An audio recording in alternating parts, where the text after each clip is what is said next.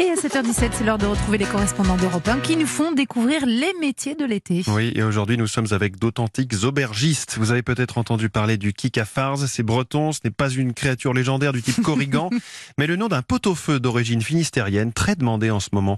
Notre correspondant François Coulon s'est fait servir une marmite, mais d'abord il est passé en cuisine, direction Sainte-Hélène, dans le Morbihan ce matin. Il a passé sa vie à tutoyer des étoiles, celles du Michelin chez Lasserre, Rollinger ou Thierry Marx, mais l'appel de ses racines a été le plus fort. Guénaël Bécoq s'est installé dans l'auberge Tiforme de Sainte-Hélène, où il concocte chaque mois le fameux Kigafars, le pot-au-feu breton, dans une marmite pour 50 couverts. Il mijote entre autres 15 jarrets et 4 poitrines de porc, 8 sacs de phare et une foule de légumes. C'est à l'origine un plat du pauvre où chacun avait sa recette euh, de clocher en clocher, voire de maison en maison. C'est nos grands-mères qui nous le disent. Le kikafar, c'est 5 heures de préparation. Tu peux me rajouter 6 saucisses, s'il te plaît? C'est bon pour les oignons, Thomas?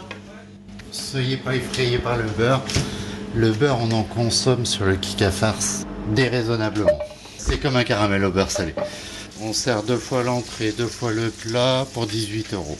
Le but, c'est que les gens prennent plaisir tout simplement. Alors, le kika farce avec le phare de blé noir, préparation léonarde. La viande de porc avec le lard et le jarret chez Petit Producteur à Kervignac.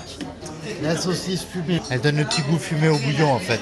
Cinq bonnes heures de cuisson et de préparation. Il peut y avoir des petits grains noirs, c'est le poivre. On vous souhaite un bon appétit. Le kigafar, c'est aussi l'œuvre de Guéna, originaire du pays Léonard. On a essayé de faire que ce soit familial, comme nous, on l'a vécu euh, toute notre enfance finalement avec euh, nos grands-parents, les cousins, les cousines. Enfin, c'était vraiment le plat où on se retrouvait euh, tous ensemble. Et on a essayé de transmettre ça dans la façon de le servir, dans la façon d'être en fait avec les gens pendant le kika farce. C'est des recettes de grand-mère quoi. Moi ma grand-mère elle m'a dit je vais le goûter avant parce que sinon tu dis pas que c'est moi qui l'ai donné la recette. Donc elle a goûté, elle a validé.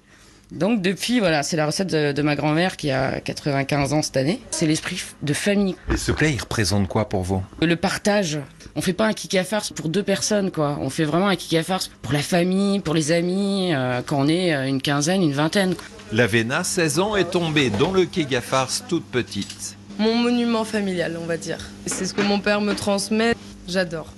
Je trouve ça bien de voir euh, déjà les gens partir heureux d'ici. Ça fait plaisir de se dire que c'est aussi un peu grâce à nous qu'ils repartent avec euh, un peu de joie. Effectivement, les jours de Kigafar sont vécus ici par les clients un peu comme des moments de grâce étonnants. C'est toujours intéressant de retrouver des produits authentiques compte tenu de la société dans laquelle aujourd'hui on évolue et qui privilégie souvent des produits qui sont un peu cosmétiques par rapport à l'authenticité. Moi je suis fils de paysan donc du centre-Bretagne.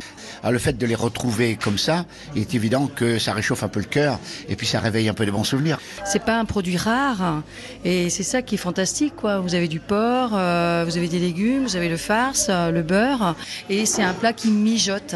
On sent quand on le mange aussi. Ça veut dire qu'on reste à table aussi. Un plat qui est mijoté, on prend le temps de le manger aussi. C'est-à-dire qu'on reste tous ensemble à table. C'est tout ça aussi. C'est un plat qui nous oblige à rester ensemble, à échanger euh, plus que ce qu'on peut faire d'habitude, parce qu'on est toujours euh, euh, parti dans tous les sens, on a mille choses à faire. Et, là, c'est extraordinaire. Et pour bien digérer, rien de meilleur que les sentiers côtiers de la Riadetelle aux portes de l'auberge Tiforn. Sainte-Hélène, François Coulon, Europe